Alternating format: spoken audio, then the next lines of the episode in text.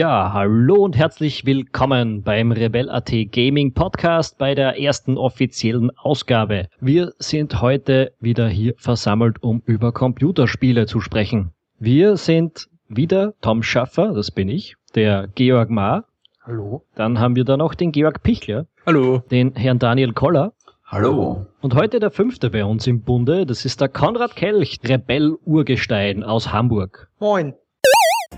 Dieser Podcast wird euch präsentiert von unserer Geschwisterseite ballverliebt.eu. Wenn ihr euch wirklich für Fußball interessiert, ist ballverliebt.eu eure beste Anlaufstelle für anspruchsvolle Analysen und kluge Kommentare. Ballverliebt.eu hat auch einen neuen wöchentlichen Podcast, der euch über die wichtigsten Spiele und Ereignisse des internationalen Fußballs auf dem Laufenden hält. Ballverliebt.eu. Fußball, Fußball, Fußball.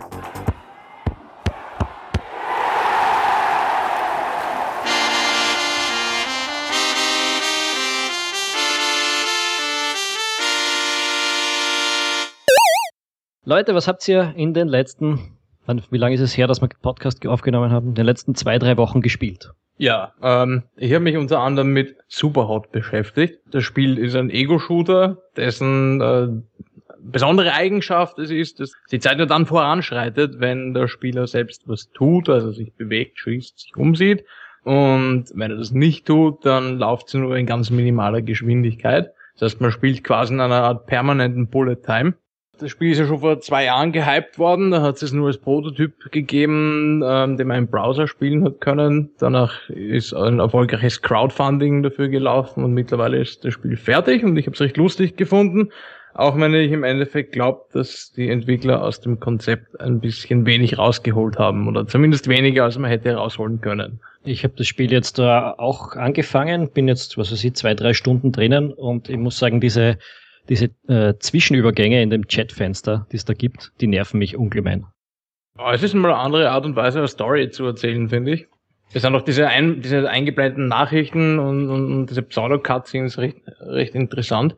Nein, man, ähm, man, man kann ja, also diese, dieses Chatfenster funktioniert ja so, dass man irgendwelche Sachen eingeben muss, um dann das Vorgeschriebene des Programms quasi auszulösen, statt dass man einfach das durchlaufen äh, lassen würde. Das finde ich total lästig. Aber ja, das stimmt, das, ist, das nervt ein bisschen, aber damit kann man sich auch relativ schnell überspringen. Beziehungsweise man kann zumindest über zwei Drittel des Spiels ähm, die Chats sowieso mit Escape überspringen, wenn man es nicht lesen will. Äh, am Schluss ist dann allerdings tatsächlich so, dass man die Chats nicht überspringen kann, was ich nicht ganz verstehe. Ähm, aber ja, also es ist zumindest mal versucht, die Story ein bisschen anders zu erzählen. Es hat ein bisschen so Matrix-Feeling. Ich, ich finde ja sehr spannend, dass man an einer Stelle das Spiel sogar beenden muss. Also das gehört zur Story dazu. Ja, das habe ich auch noch nicht gesehen, das stimmt.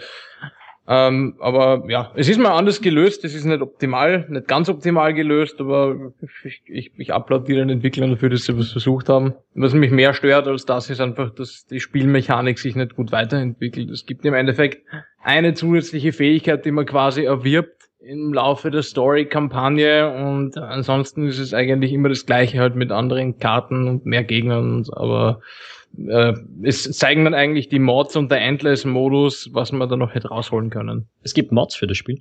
Wenn du das Spiel durch hast, wird der Endless-Mode Endless freigeschalten und Modifikationen, wo du zum Beispiel einstellen kannst, dass du Gegner nicht nur schießen tötest, sondern indem du sie mit einem Gegenstand bewirfst ähm, und ein paar andere Dinge, auch den Schwierigkeitsgrad quasi verstellen kannst.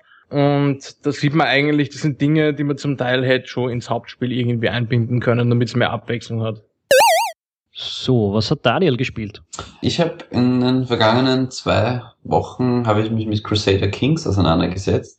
Crusader Kings ist eigentlich eh schon, gibt's eh schon länger. Ähm, das ist von Paradox Interactive. Und äh, Crusader Kings, das ist so ein äh, Strategiespiel, wo es halt primär wirklich um die Taktik geht und wo halt die Grafik eher mal im Hintergrund tritt und wo es halt im Endeffekt darum geht, sein eigenes Königreich mit äh, gewiefter Taktik zu vergrößern. Also man spielt es auf der Weltkarte mehr oder weniger. Genau, man spielt es auf der Weltkarte, genau. Und und, und ja. wie läuft das? Ich habe ich hab dich und deine Freunde letztens beim, beim Rocket League Spielen ja, es, es gehört, ist, dass da Frauen ausgespannt worden sind. Also? Ja, wir haben, also es ist, man kann im Endeffekt halt wirklich sehr viel machen. Also man kann sämtliche Intrigen spannen, man kann Krieg führen gegen seine eigenen Brüder, man kann seine eigenen Brüder umbringen, man kann die Frauen von den Gegnern verführen und dann schwängern. Also es, es gibt wirklich im Endeffekt sehr viele Möglichkeiten, um seine eigene Macht sozusagen zu vergrößern. Es ist, also man braucht auf jeden Fall viel Zeit, um, um das Spiel anfangs zu verstehen, weil es meiner Meinung nach schon etwas kompliziert ist, aber wenn man halt wirklich drin ist, dann macht es halt wirklich sehr viel Spaß. Ja, und dann habe ich als zweites Spiel habe ich eben noch Stardew Valley gerade für mich entdeckt. Das ist so eine Harvest Moon Kopie mehr oder weniger. Also Harvest Moon, wer Harvest Moon nicht kennt, da ist man im Endeffekt ein Bauer, der seine eigene Farm hat und muss halt versuchen, mittels Upgrades und mittels, also man wächst dann immer mehr, der eigene Hof wächst dann immer mehr und ähm, man hat immer mehr Herausforderungen vor sich.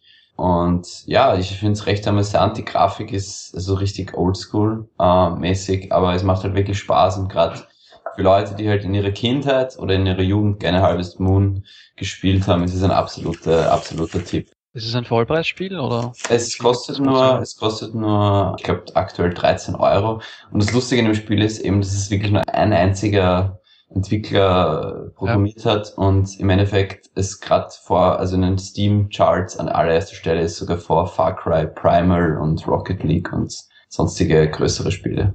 Ja, cool. Für Far Cry Primal braucht man halt auch eine Mörder-PC-Kiste. Das stimmt, ja. Was ich so gelesen habe. Das Stardew Valley ist auf jeden Fall äh, nicht so herausfordernd, ja. Okay, also für 13 Euro kriegt man jede Menge Videospiel. Genau, mhm. auf jeden Fall. Was spielt man so in Hamburg? Ja, ich ähm, habe in der Tat Far Cry Primal gespielt und äh, es ist grafisch ein Brett, unfassbar. Aber ähm, es ist halt so ein typisches Ubisoft Open World Geruckel, ne? Also es ist so, es gibt wieder 180 Millionen Sachen, die du machen kannst und es ist irgendwie, ähm, es ist wie so ein Spielplatz und die Welt an sich ist top. Also wie die aufgebaut ist, von der Authentizität her, so muss die Steinzeit angefühlt haben für jetzt Nicht-Historiker. Das Problem ist halt nur, dass es so ein typisches Sandbox-Ubisoft-Spiel wieder ist. Also es ist halt so nach vier, fünf Stunden ist so der Wow-Effekt weg und dann wird's eigentlich öde. Und ich habe es mittlerweile auch gar nicht mehr, ehrlich gesagt. Ich habe es verkauft wieder. Weil einfach nach echt nach 15 Stunden hatte ich die Schnauze voll. Das hat sich so schnell totgelaufen. Und da hilft auch der schönste Sonnenuntergang nichts mehr. Also es ist halt wirklich, allein, dass du, wenn du, du kannst Tiere zähmen und wenn du so einen Tiger zähmen willst, dann reicht es, wenn du möglichst schnell die X-Taste drückst. Und das ist halt ungefähr so befriedigend wie, keine Ahnung, altes Kaugummi kauen oder so. Also es ist, ähm, ja, relativer Reinfall. Muss man mal so sagen. Okay, ich hab's jetzt noch nicht gespielt, ist heute erst gekommen bei mir. Ja, aber es ist halt, äh, es ist in der Tat echt traurig, weil du, du hast halt einfach diese wunderschöne Hülle und dieses Spiel, du kannst in der Spielwelt wahnsinnig viel machen, aber es ist halt nicht ansatzweise abwechslung, abwechslungsreich. Und es ist halt, ich meine, es gibt keine Geschichte so richtig. Oder beziehungsweise die Geschichte, die es gibt, die interessiert einen eigentlich nicht. Das äh, hätten sie auch komplett weglassen können. Und äh, es gibt halt so Micromanagement, so Fallout-mäßig, ne? Du kannst deine Siedlungen ausbauen, die wird immer größer und so. Teilweise bist du aber dafür echt so fünf, sechs Stunden unterwegs und dann drückst du halt wieder nur einen Button und dann passiert irgendwas und dann wird irgendwo, äh, füllt sich irgendwo ein Bar, also eine, eine Progressionsbar füllt sich irgendwie auf und das war's dann wieder. Also es ist so ein bisschen, ja, belohnungsmäßig teilweise den Charme von der Excel-Tabelle. Sehr guter Vergleich. Muss man mal schaffen, die Überleitung. Muss man mal schaffen. Far Cry, ja, der große Excel-Simulator. So habe ich bis jetzt immer nur von EVE Online gehört. Aber das ist halt wirklich, guck, guck dir das Talentmenü an. Da gibt's dann so Fähigkeiten wie, ähm, du kannst, wenn du einen Gegner schleppst, trotzdem noch zielen. Das ist eine Fähigkeit, die du mit Erfahrungspunkten freischalten kannst. Und die ist halt, das ist halt so das zeigt halt schon, wie wenig Liebe da so ins, ins wirkliche Spiel an sich gesteckt worden ist. Also es ist halt einfach teilweise wirklich so, dass du deinen Fortschritt des Charakters nur anhand von Zahlen und von Statistiken siehst und aber es sich nicht stärker oder besser anfühlt. Also das, was eigentlich so ein Rollenspiel ausmacht, dass du auf einer Seite siehst, okay, ich habe jetzt Stärke 44, vorher die Stärke 40. Das ist ja das eine so, das Sehen, aber dass sich das dann auch so anfühlt, das hast du halt bei Far Cry stellenweise gar nicht. Und das ist halt echt schon, das ist bitter. Ja, das ist irgendwie bei Open-World-Spielen in letzter Zeit, also ich glaube, das letzte, das es wirklich geschafft hat, mich so in die Welt richtig reinzuziehen, war eh Skyrim. Also die anderen, da ist immer irgendwie eine gewisse Leere zu spüren. Ich habe jetzt nicht alle gespielt, natürlich, zu The Witcher zum Beispiel. Aber. Was meinst du mit dieser Leere genau? Meinst du inhaltliche, keine Ahnung, Geschichte? Egal. Die ein fehlt oder, oder? Das, dass es so egal sich anfühlt. Ich habe zum Beispiel Fallout ja. 4 begonnen ja. und irgendwie keine wirkliche Lust gehabt, irgendwie diese ganzen 100 Milliarden Optionen auszuprobieren, die man da in dem ja, Spiel mir ist es genauso gegangen. Wisst ihr, ich habe ich hab schon öfters über Open-World-Spiele nachgedacht und jedes Mal, wenn ich ein Spiel, geht's mir ähnlich, dass ich irgendwie am Anfang natürlich von dieser, von dieser Welt äh, komplett erstaunt bin und, und teilweise es nicht fassen kann, wie gut das alles aussieht und dann überwältigt bin von den Möglichkeiten, die ich habe. Und mit dieser, mit dieser Tatsache kann ich einfach nicht umgehen, weil ich kann alles machen, aber gleichzeitig mache ich dann auch nichts. Weil ich Echt? nicht weiß, was ist das Spezielle, was ich jetzt wirklich machen will. Und da Echt? bin ich bei so storygeführten Spielen ein bisschen glücklicher. Ich glaube, das Problem ist, dass eben bei vielen Open-World-Games, ähm, äh, wenn nicht der rote Faden fehlt, also ich glaube ganz, Ja. also mm, Skyrim macht es gut, das hat einerseits eine sehr, sehr verzweigte und große Handlung und viele, viele Nebenquests, die aber oft auch mit der Handlung zu tun haben. Und du kannst einfach extrem viel entdecken. Diese Welt ist, Welt ist wirklich gefüllt mit Zeug und unterschiedlichem Zeug auch. Genauso auch Risen oder die alten Gothic-Teile. Und wenn du dann ein bisschen in der Spielegeschichte zurückgehst und die Gothic 3 anschaust, dann merkst du dann schon wieder, hat jemand eine Welt gebaut, die eigentlich für die Entwickler schon zu groß war. Da ist einerseits einfach inhaltliche Leere, weil du stellenweise einfach Ja. nur irgendwie grünen Hügel rennst, wo sonst nicht viel ist. Ähm, oder Zeit totschlagen musst, indem du minutenlang von A nach B läufst, was irgendwie auch nicht Sinn und Zweck sein kann. Wo bei Skyrim sind da schon wieder drei Höhlen oder sowas am, am Weg, wo du rein kannst und was erleben kannst. Ähm, und ein Spiel, glaube ich auch ein Open-World-Spiel, muss den Spieler zumindest am Anfang eine gewisse Zeit an der Hand nehmen und auch führen und ihm zeigen, was Ja. er eigentlich machen kann in der Welt und wie und ihm gleichzeitig auch mehr in die Handlung einführen, weil sonst stehst du da und frag, äh, fragst dich, hm, was soll ich tun? Was mache ich eigentlich? Und du erkennst auch wenig Sinn darin, was du tust und wenig Effekt darin, was du tust. Das heißt, du, du, du, es fehlt einfach die Immersion in die Welt, wenn du nicht auch ein bisschen an der Hand genommen und eingeführt wirst. Ja, stimmt, Das macht ihm dann zum Beispiel wieder The Witcher 3 extrem gut. Ja. Ähm, das ist nach Skyrim eigentlich, ähm, also Skyrim war der Titel, hat mich extrem gefesselt. Ich habe auch mit The Witcher 3 schon sehr viele Stunden ähm, verbracht. Bei Fallout 4 stimme ich zu. Da, da ist, da ist, man wird zu schnell in die Welt geworfen. Es, es fehlt dann irgendwo der Faden und man denkt sich, okay, ich gehe jetzt der Handlung nach, aber irgendwie findet man sich nie richtig rein in die Welt. Obwohl sie eigentlich sehr cool wäre. Und man muss wahrscheinlich selber zuerst mal zwei Stunden drauf losspielen, bis man dann wirklich drin ist und bis das Ganze cool wird. Und da verliert man halt viele Spieler dann. Es ist auch so, dass was Witcher zum Beispiel extrem gut macht, ist, dass du einfach, dass auch Nebenquests ausufernde Geschichten erzählen. Und das ist ja so ein Ding, was du bei ähm, Fallout 4 fast gar nicht hast. Und Fallout 4 macht auch den Kardinalsfehler, dass es eigentlich dich so, also wie du schon sagtest, schmeißt dich so rein und da musst du dich selber zurechtfinden und äh, ich finde halt, ich mag halt keine Bethesda Open World Spiele. Also ich finde auch Skyrim ist unfassbar schlecht in so den Spieler am Ball halten Geschichten einfach. Wirklich nicht. Einfach, Da bin doch, ich ganz anderer Meinung.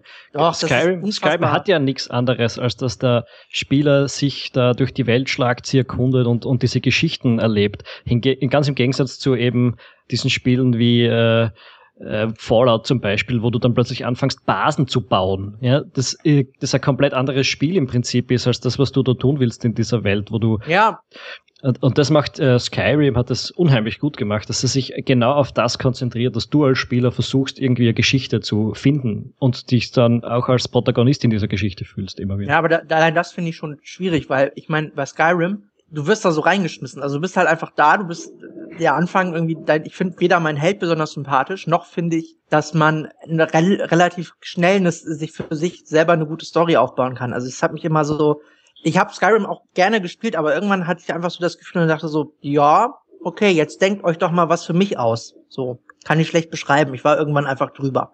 Bei Skyrim habe ich auch zwei Einstiege gebraucht. Das erste Mal war ich überfordert, muss ich sagen. Das zweite Mal habe ich mich gezwungen, einfach länger als 20 Minuten am Ball zu bleiben. Dann hat sich die Story eigentlich eh gut entwickelt, finde ich.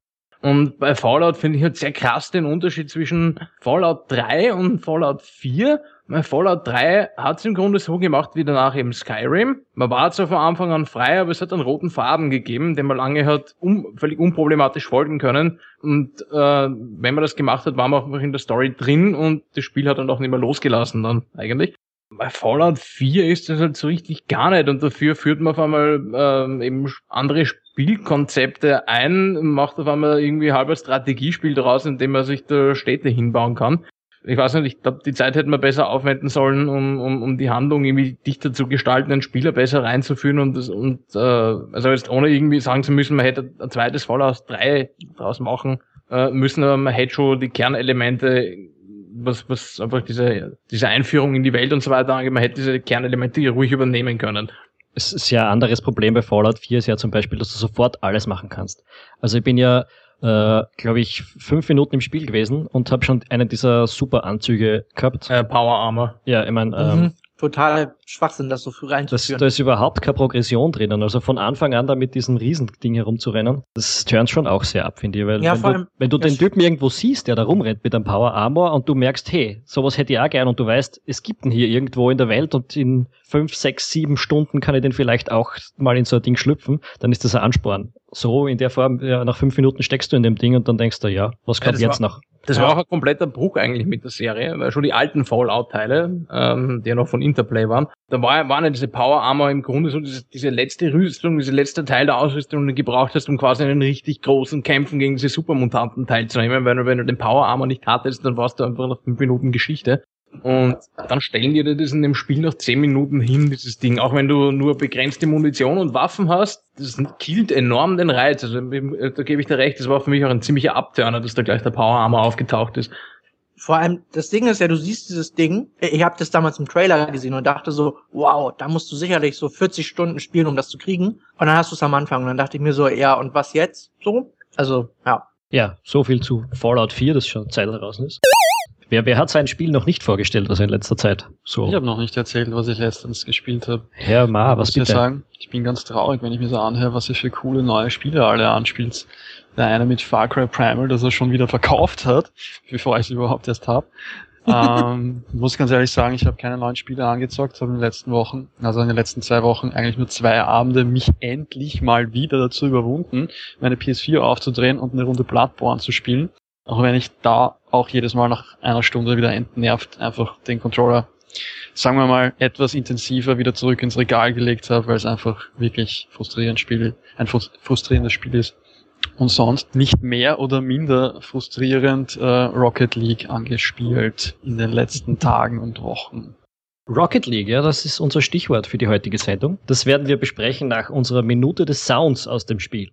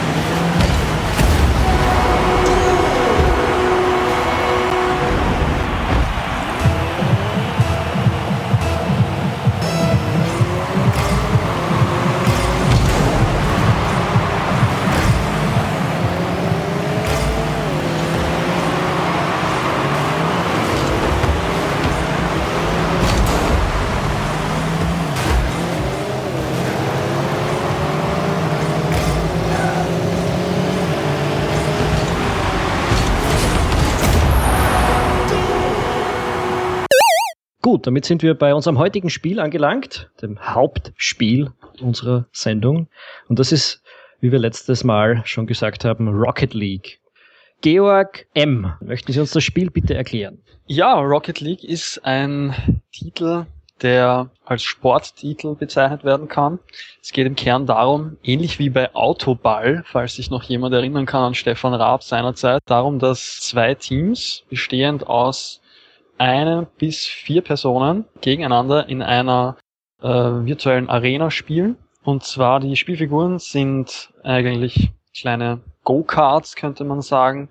Und das Spielgerät ist ein überdimensionierter, relativ schwerkraftloser Ball. Ziel des Spiels ist, ähnlich wie bei Fußball, den Ball ins gegnerische Tor zu schießen. Und dadurch, dass die Schwerkraft auch noch ein wenig runtergeschraubt worden ist, äh, führt es dazu, dass man sich mit jeder Menge Boost durch die Lüfte schwingen kann und gegenseitig den Ball zuschanzen kann, wegnehmen oder sich einfach komplett die Chancen verbauen kann. So im Kern ist das ein Titel, der vor allem über E-Sport äh, versucht, sich ein bisschen zu positionieren, da es einfach äh, relativ gut möglich ist, hier kompetitiv gegen andere Teams zu spielen.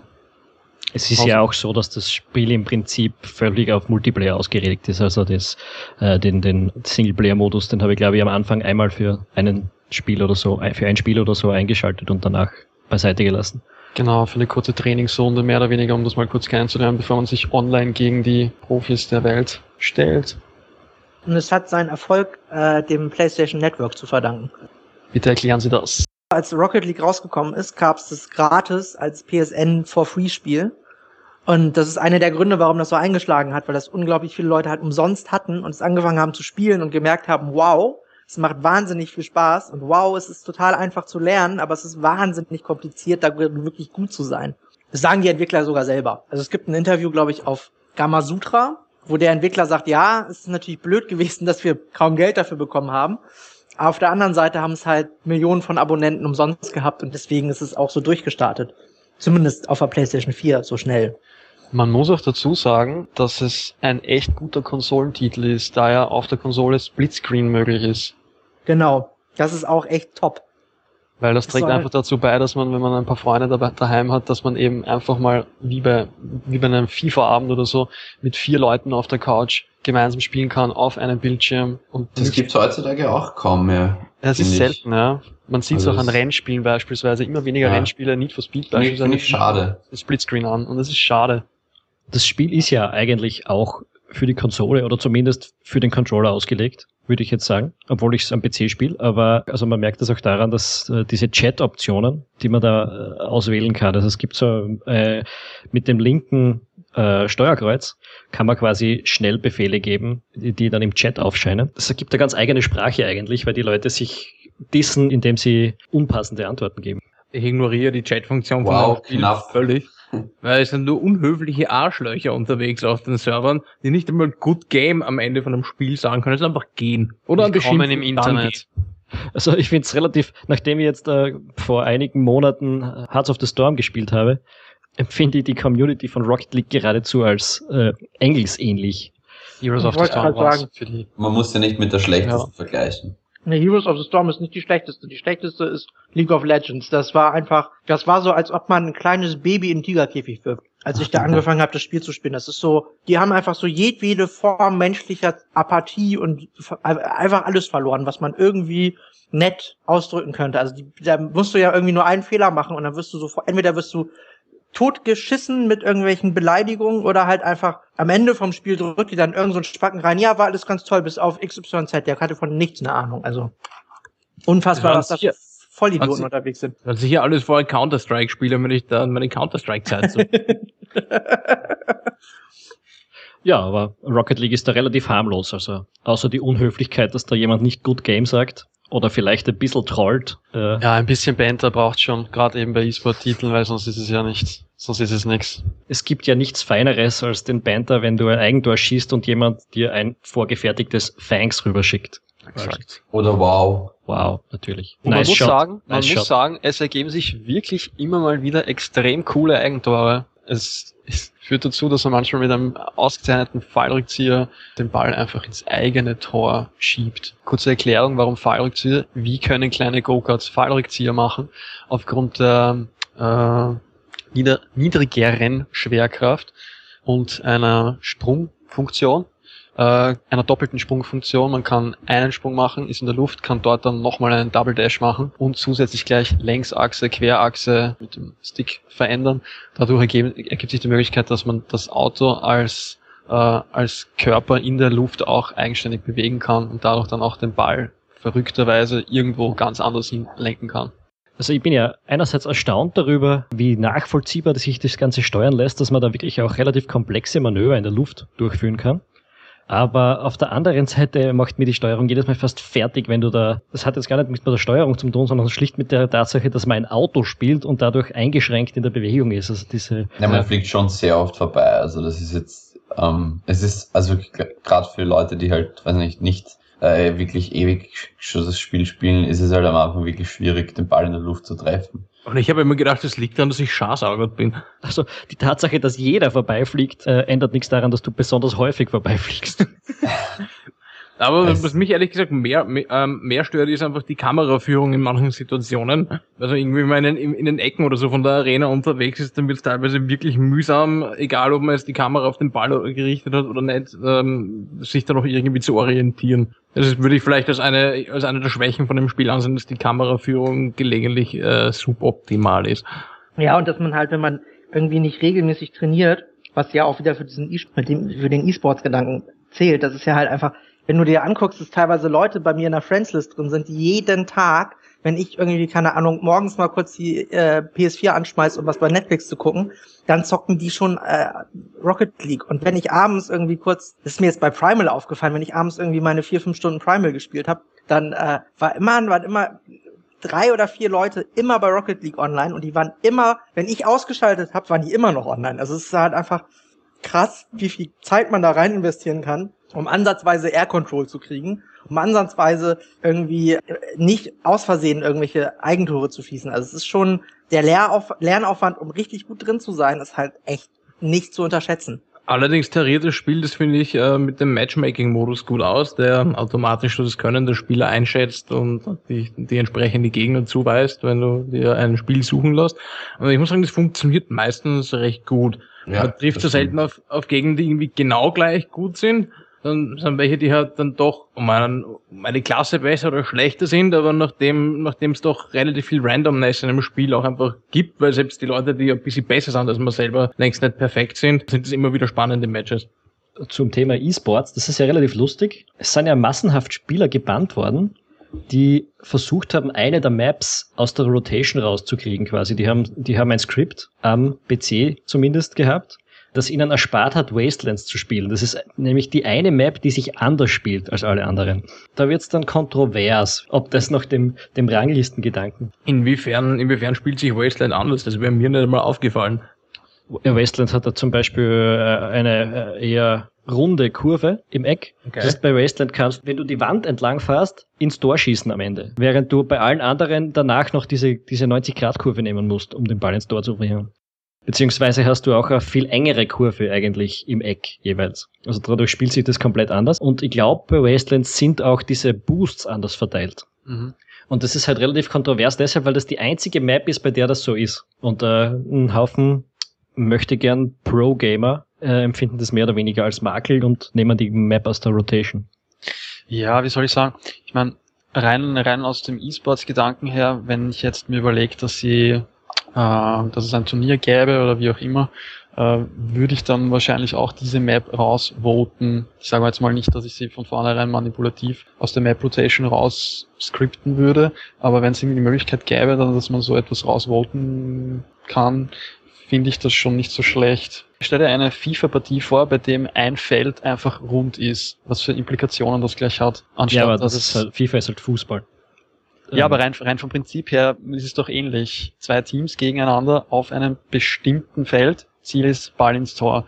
Und das Prinzip ist immer dasselbe. Es ist ein rechteckiges Feld und bei Wastelands äh, ist es dann ist es dann von den Maßen her einfach so viel anders, dass man das ungefähr vergleichen könnte, wenn man jetzt runde Ecken hätte bei einem Fußballfeld. Ja, aber, andere, aber andererseits, es gibt ja auch unterschiedlich große Fußballplätze, wo man sein Spiel auch anpassen muss und unterschiedliche mhm. Bodenbelege. Also oder nee, Halle oder Käfig. Ich, ich würde behaupten, also diese eine Map gehört zum Spiel halt einfach dazu. Also das, das Rocket League ist halt eben nicht Fußball, das eine 150 ja, ja, Jahre alte Tradition hat, wie man das zu spielen hat und selbst das stimmt ja nicht. Äh, aber äh, diese, die, da gibt's halt nicht diese festgelegten Regeln, sondern das ist ein Spiel von einem Entwickler und der hat diese Map dazu getan. Äh, also gehört das auch irgendwie zum Spiel dazu. Ja, ja, fürs ganz normale Casual Gaming finde ich ist das in Ordnung. Ich meine, ich, ich, ich, ich muss jetzt sagen, ich, ich rede jetzt gerade aus einer Perspektive von, sagen wir mal, E-Sportlern, die sich auf irgendwas verständigen und wenn ich jetzt mir, keine Ahnung, angenommen, es gibt da hier eine Gruppierung von mehreren federführenden Clans in der E-Sport-Szene von Rocket League und die einigen sich darauf, dass diese Map jetzt zum Beispiel bei irgendeinem Turnier oder so rausgevotet wird, finde ich, sollte das schon irgendwie möglich sein auch. Also je professioneller man äh, das aufzieht, desto eher gibt's dann auch solche Dinge. Also dass Maps eigentlich weggevotet werden, das ist gang und gäbe bei den meisten E-Sport-Titeln. Das natürlich aber meistens eher daran, dass die Maps in irgendeiner Form unfair oder unausbalanciert sind. In dem Fall ist das ja nicht so. Also da, da stören sich die Leute nur daran, dass sie eine Map anders spielen müssen. ja, was, was ist dasselbe Prinzip, wenn jetzt eine Map äh, einem Team nicht so zu Gesicht steht? Bei, sagen wir mal, Counter-Strike, äh, Global Offensive oder so. Das eine Team spielt nicht gerne auf das zwei, das andere schon. Okay, wird die Map weggevotet vom einen Team. Ja, Pech. Und auf irgendwas muss man sich dann einigen. Also ich finde einfach nur ähm, den Gedanken ganz spannend, dass es da Leute gibt, die diese Map weghaben wollen. Natürlich finde ich, ist es, ist es falsch verurteilenswert, wenn man sich da mit Skripten behilft, dass man sich hier den Vorteil verschafft. Also es ist eindeutig Cheating. Liegt es vielleicht einfach daran, dass es nur diese eine Map ist? Würde ja. das Spiel aus 15 Maps bestehen, die ja. fünf verschiedene Charaktere hätten und es gibt immer drei, die sich ähnlich spielen, dann wäre das ja völlig absurd, sich auf eine einzige Art von Map zu versteifen und sagen, das ist das richtige Spiel. Ja, vollkommen richtig. Das stimme ich dir auf jeden Fall zu. Es ist halt einfach auffällig, weil diese eine Map jetzt ein bisschen aus dem Raster fällt, aber ja. Da sollen ja, da sollen ja bei DLC noch ein paar dazukommen, soweit ich weiß. Apropos DLC, ich habe jetzt gesehen, äh, keine Ahnung, ich habe das Spiel jetzt erst seit zwei, drei Wochen äh, ob das vorher auch schon da gewesen ist, aber die verkaufen ja jetzt im Startmenü auch äh, Content. Mhm. Ein, ein Batmobil um zwei Euro zum Beispiel. Äh, wie sehen wir das? Also ich sehe das, solange es hier keine Implikationen auf die Spielmechanik äh, gibt, sehe ich das komplett unproblematisch und ich finde, jeder soll sein hart verdientes Geld oder sein äh, geschenktes Taschengeld ausgeben, wofür er kann und wenn er der Meinung ist, dass er 200 Euro an äh, Kohle für irgendwelche DLCs rauspulvern sollte, dann soll er das tun. Der einzige Punkt, an dem es dann kritisch wird, an dem ich das äh, DLCs komplett verurteile oder wirklich damit einfach überkreuzt bin, ist, wenn diese Inhalte Einfluss auf das Spiel haben, dass es sich anders spielt, den ein anderer, der das nicht hat und nicht kauft, dann nicht erfahren kann. Es ist ja jetzt so, es gibt ziemlich viele Autos und Möglichkeiten, die zu stylen, aber das macht eigentlich nicht wirklich einen Unterschied, glaube ich. Mir kommt vor, dass diese Busse, die es da gibt, vielleicht etwas höhere Hitboxen haben, ja. was beim Anstoß ja. zwischendurch eine Rolle spielt. Wenn man gemeinsam mhm. auf diesen Anstoß zufahrt, ist halt der eine etwas höher und hat dadurch einen kleinen Vorteil. Aber, Aber ich glaube, ist ja auch schmaler. Ja, man schmaler. Aber das ist auch etwas, das, das Spiel betont es überhaupt nicht. Also es gibt irgendwie keine Statistiken, wo steht, ja, das Auto ist jetzt ein bisschen breiter, das ist ein bisschen mhm. höher, das ist ein bisschen schneller, das ist ein bisschen langsamer. Also ich glaube, das ist auch für die nicht so wichtig. Also ich glaube, das ist mehr so ein Nebenaspekt des Modells, ne, an sich. Man darf ja nicht vergessen, das Spiel kostet irgendwie äh, 15 Euro und die pflegen das ja immerhin immer noch weiter und ist, pflegen das auch kostenlos, weil die haben natürlich auch ein Interesse daran, dass es weiter gepflegt wird, ist klar. Aber irgendwie müssen die auch Geld verdienen. Also die verdienen ja jetzt nicht so wahnsinnig viel Geld mit dem Verkauf des Spiels. Es ist jetzt nicht so, dass da dass die irgendwie jeden Monat irgendwie 200.000 neue Verkaufer, äh, Verkäufer haben. Kleiner ähm, Input dazu. Ja. Wenn ich gerade kurz einhaken darf, mit dem Geld verdienen. Heute ist der zweite 2. März. Es ist so, dass heute irgendwann zum Mittag der Entwickler Psyonix äh, gemeinsam mit Twitch verkündet hat, dass sie eine Rocket League E-Sport Liga ins Leben rufen. Zuerst mal irgendwie auf drei Monate eine E-Sport-Saison begrenzt und dabei auch irgendwie über 75.000 Dollar ausloben. Kann mir vorstellen, wenn sie da irgendwie schaffen, das ein bisschen noch fester zu verankern in dieser E-Sport-Szene, dass da auch ein bisschen Kohle dann wieder an den Entwickler zurückfliegt über Lizenzen und ähnliches. Aber wird man sehen, wie sich das dann im Endeffekt durchsetzt. Also ich glaube schon, dass die jetzt eigentlich relativ gut an dem Spiel verdient haben, oder? Also es ist unheimlich populär. Ja, aber ich glaube, durch den Online-Modus ist es, ist, glaube ich. Unter, unterschätzt das äh, und überschätzt das nicht. Das ist so, wenn du dir anguckst, was du bei Steam zum Beispiel verkaufst, auch wenn du richtig groß in den, in den, in den Top Ten bist, das ist immer noch ein Witz. Also ich glaube schon, dass sie, ähm, also die bieten den DLC nicht an, weil sie, weil sie denken so, wow, die Leute wollen coole Autos haben, sondern die bieten den DLC auch primär an, weil sie denken so, okay, wenn sich dann irgendwie von unseren so und so viel 100.000 Spielern, die das regelmäßig spielen, 5% ein Auto kaufen, dann haben wir wenigstens irgendwie monatliche Einnahmen in Höhe von Summe X. Also das ist schon, glaube ich, für die ein wichtiges Standbein. Ich weiß jetzt auf der Xbox One, ist ja rausgekommen vor zwei, drei Wochen oder so. Da haben die ja natürlich nochmal ein bisschen abgecasht, aber an, so, an sich hat jeder, der das haben will, hat's inzwischen. Also das ist jetzt nicht so, dass da großartig viel Neuverkäufe noch generiert werden, aber der Laden muss ja weiterlaufen. Ist nicht Blizzard, ne? Also ich hätte jetzt gesagt, äh, dass natürlich der DLC ist, also ich habe erstens kein Problem damit, weil er reiner kosmetischer Natur ist. Aber ich, ich glaube jetzt eigentlich nicht, dass der für den Geschäftserfolg äh, entscheidend ist. Äh, ich hätte jetzt schon gesagt, dass sie mit dem Spiel genug Geld verdient haben, um das nächste produzieren zu können. Aber was weiß ich. Na, die, also wenn sie wirklich eine E-Sport-Liga gründen, dann, dann legen die, glaube ich, das Modell schon darauf an, äh, darauf an, dass sie auch langfristig mit äh, Rocket League Geld verdienen. Und ich würde das Potenzial von DLCs auch wenn sie nicht Spiel beeinflussen, sind nicht unterschätzen. Weil im Zweifel will jeder Clan mit irgendwelchen Looks glänzen oder so. Ähm, also ich glaube, besonders bei Autofreunden ja. ist das Potenzial ein hohes. Es reicht schon, es reicht schon für den individuellen Spieler, der online einfach herum äh, spielt, äh, dass er sich seinen sein eigenes Couple auf sein Auto picken kann und seine Fahne drauf picken kann. Ich meine, wir brauchen nur zu wieder Counter-Strike Global Offensive schauen, diese Skins, die keinerlei Einfluss auf das Spiel konkret haben, ja, die wär, da wird, das ist ein Riesenmarkt mittlerweile geworden, Wahl verdient an jedem Skin. Und ich glaube ganz einfach, dass sich gerade diese kosmetischen, das, also für einen Entwickler ist wahrscheinlich das ein wirklich gangbarer Weg, kosmetische DLCs anzubieten, weil sie eben einerseits die Community nicht verärgern, weil sie ins Spiel eingreifen und auf der anderen Seite jedem etwas geben, mit dem er sich irgendwie individualisieren kann. Gut, dann hätten wir Rocket League, glaube ich, ausführlich abgehandelt. Hm. Hat noch jemand was dazu zu sagen? Spielt das denn jemand von euch in irgendeinem Clan? Oder ähm, macht ihr das auch alles so Nur so. hobbymäßig? Okay. Just Ja, for the so. lulz. Das bringt uns zu unserem letzten Segment. Und zwar der Frage, was wir beim nächsten Mal besprechen wollen. Ich glaube, es würde sich The Division anbieten. Das kann ich absolut unterstützen. Da bin ich raus. Interessiert mich nicht die Bohne. Also wirklich null. Ich habe die Beta gespielt und ich fand's. Ja, Die Alpha, also die Closed und die Open Beta gespielt und ich bin noch nicht hundertprozentig sicher, ob es schlussendlich so super wird, wie man jetzt ein, zwei, drei Jahre gehofft hat. Aber äh, ich glaube schon, dass da einiges an Potenzial drin steckt. Ich könnte mich auch für der Division begeistern. Ich kann mir vorstellen, dass es auf Dauer durch Dinge wie diese Bullet Sponge Debatte, dass Gegner einfach Kugeln fressen noch und nöcher, dass diese Sachen vielleicht ein bisschen den Spielspaß drüben könnten, aber für ein paar Stunden gemeinsames Abenteuern, Abenteuern in der Großstadt und herumräubern und Auskundschaften, kann ich mir schon vorstellen, dass es da jede Menge zu tun gibt. Also ich, ich Daniel? befürchte, nachdem ich mir die Open Beta angesehen habe ein wenig, dass es wahrscheinlich diesem ganz großen Hype nicht gerecht wird. Aber genau deswegen will ich es mal ansehen, um das herauszufinden, weil mich einfach das Szenario äh, prinzipiell interessiert, aber ich habe ja sowieso auch Vorliebe für so postapokalyptische Szenarien. Das heißt, Georg und Georg und Tom sind dabei, Konrad ist raus. Was sagt der Daniel dazu? Ja, ich bin auch schon gespannt drauf und wir sehen uns, glaube ich, dann beim nächsten Podcast und werden dann einfach drüber reden. Wunderbar, was für ein hervorragendes Schlusswort. Dann bleibt uns noch zu sagen, danke fürs Zuhören. Ciao. Baba. Euch, ciao, ciao. Tschüss. Ciao.